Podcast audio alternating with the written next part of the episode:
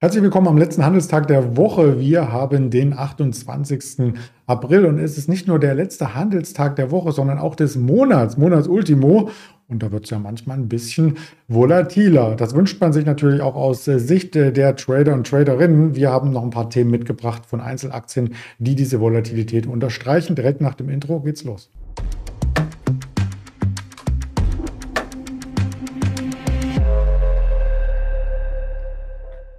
Das Ganze möchte ich mit Inhalt füllen mit unserem Händler Mischa in Düsseldorf. Den schalten wir gleich zu. Zuvor der Risikohinweis. All das, was wir sagen, ist keine Handelsempfehlung, keine Anlageberatung, sondern nur die objektive Einschätzung des Marktgeschehens. Und da ist der Mischa auch schon. Guten Morgen nach Düsseldorf. Guten Morgen, Andreas. Guten Morgen ans Publikum. Ja, wir hatten tatsächlich gestern eine Nullnummer im DAX. Das sagt man immer, wenn der Kurs auf dem Schlussniveau wie vom Vortag notiert 0,03 Prozent. Also diese 15.800, die haben wir in den letzten Wochen immer wieder gesehen. Und so richtig lösen will sich der Markt davon nicht, oder? Nee, genau, der Future, der kommt ja auch dem, äh, den beobachten wir Händler ja häufiger als den Index an sich. Der kommt dem Index allerdings ja von Tag zu Tag näher, weil jetzt auch die ganzen großen Dividenden fließen. Und es ist ja so, dass der Future je weniger Dividenden noch abgeschlagen werden müssen, näher am Index kommt. Der hat sich nämlich öfters eher um die 16.000 herumgeschlängelt, also 200 Punkte höher. Aber ähm, wie du da sagst, die Veränderung ist trotzdem äh, gen Null gewesen und ja, heute ist er ein bisschen schwächer. Gestern äh, nachbörslich war er wieder ein bisschen fester, also noch sind wir da sehr ungewiss. Ja. Ja, und das möchte ich nochmal äh, mit den Details füllen. Vorbörslich heute Morgen äh, sah alles danach aus, als ob wir in der Handelsspanne von gestern vielleicht bleiben, ein Stück drüber hinausschauen. Aber tatsächlich mit der Eröffnung waren wir den Jahreshochs ganz nah. Da fehlten am Ende zehn Pünktchen über den Daumen gepeilt. Und ab da kam schon wieder Ernüchterung rein. Also diese schnellen Wechsel im Markt, ähm, die sprechen dafür, dass jetzt auch die Volatilität wieder ein bisschen anzieht, oder? Genau, also wir haben zwar heute in den Einzelaktien eher einen Amerika-Fokus, aber ähm, speziell jetzt, wenn wir den DAX haben, die BSF war sehr volatil, die hatte heute ihren Dividendenabschlag, ist aber trotzdem fester, also insgesamt mit dem Dividendenabschlag. Ähm, die Autoaktien sind sehr schwach äh, durch die Bank, sind auch eher fester reingekommen. Und ja, so zieht sich das eben durch den ganzen DAX, dass da viel Volatilität ist, auch viele ähm, relativ krasse Ausschläge mit wenig äh, Orders im Buch.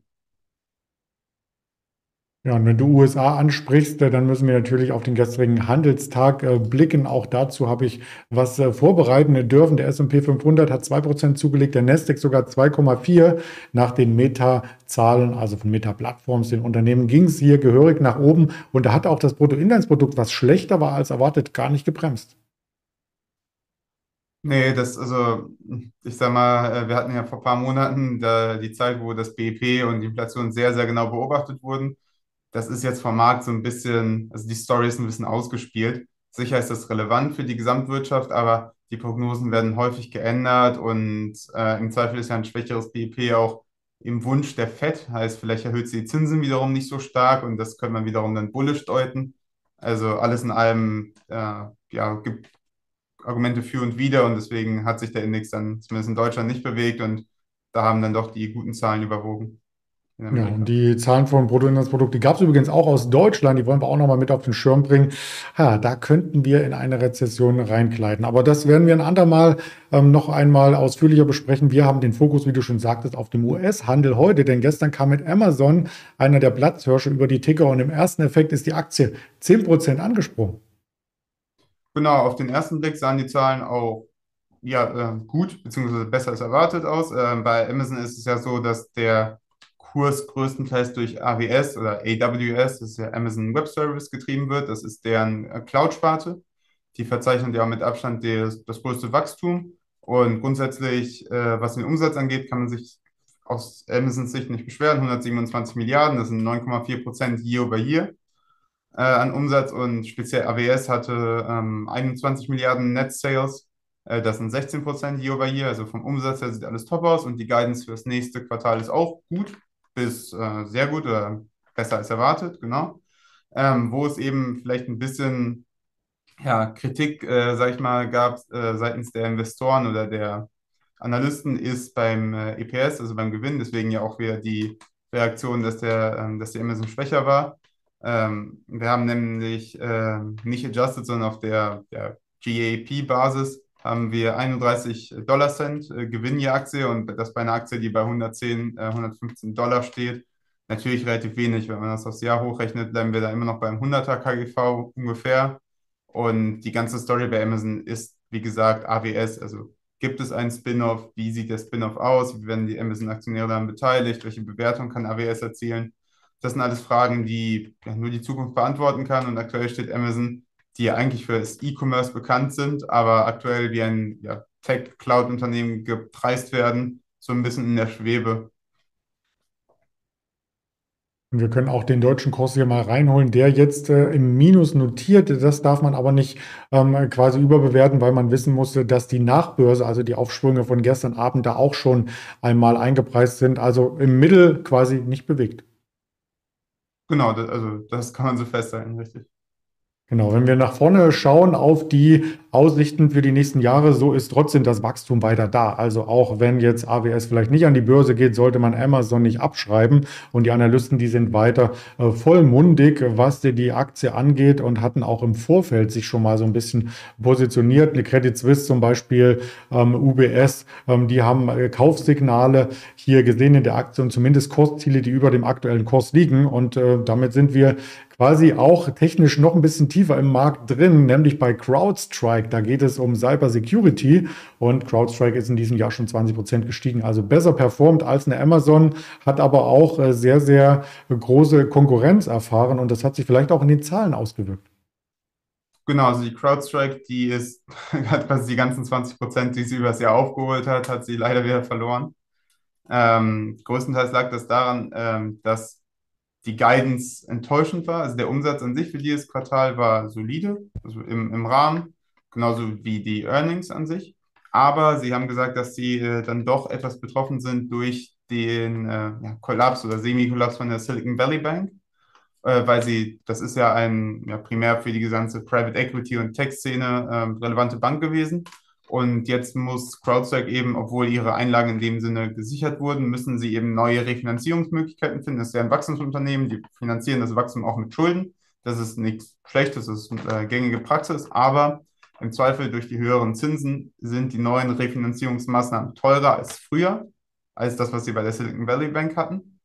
Und gleichzeitig ähm, ja, ist, ist äh, durch diese teure Refinanzierung ein schwächeres Wachstum möglich, weil eben diese Refinanzierung einen Teil des Gehalts, äh, des Budgets wegnimmt für zum Beispiel Marketing oder Forschung und Entwicklung. Und äh, ja, genau, ein Unternehmen wie CrowdStrike, was natürlich primär nach Wachstum und nicht nach Gewinn gepreist wird, tut das natürlich weh, wenn so eine Guidance kommt und entsprechend schlecht die Reaktion am Markt.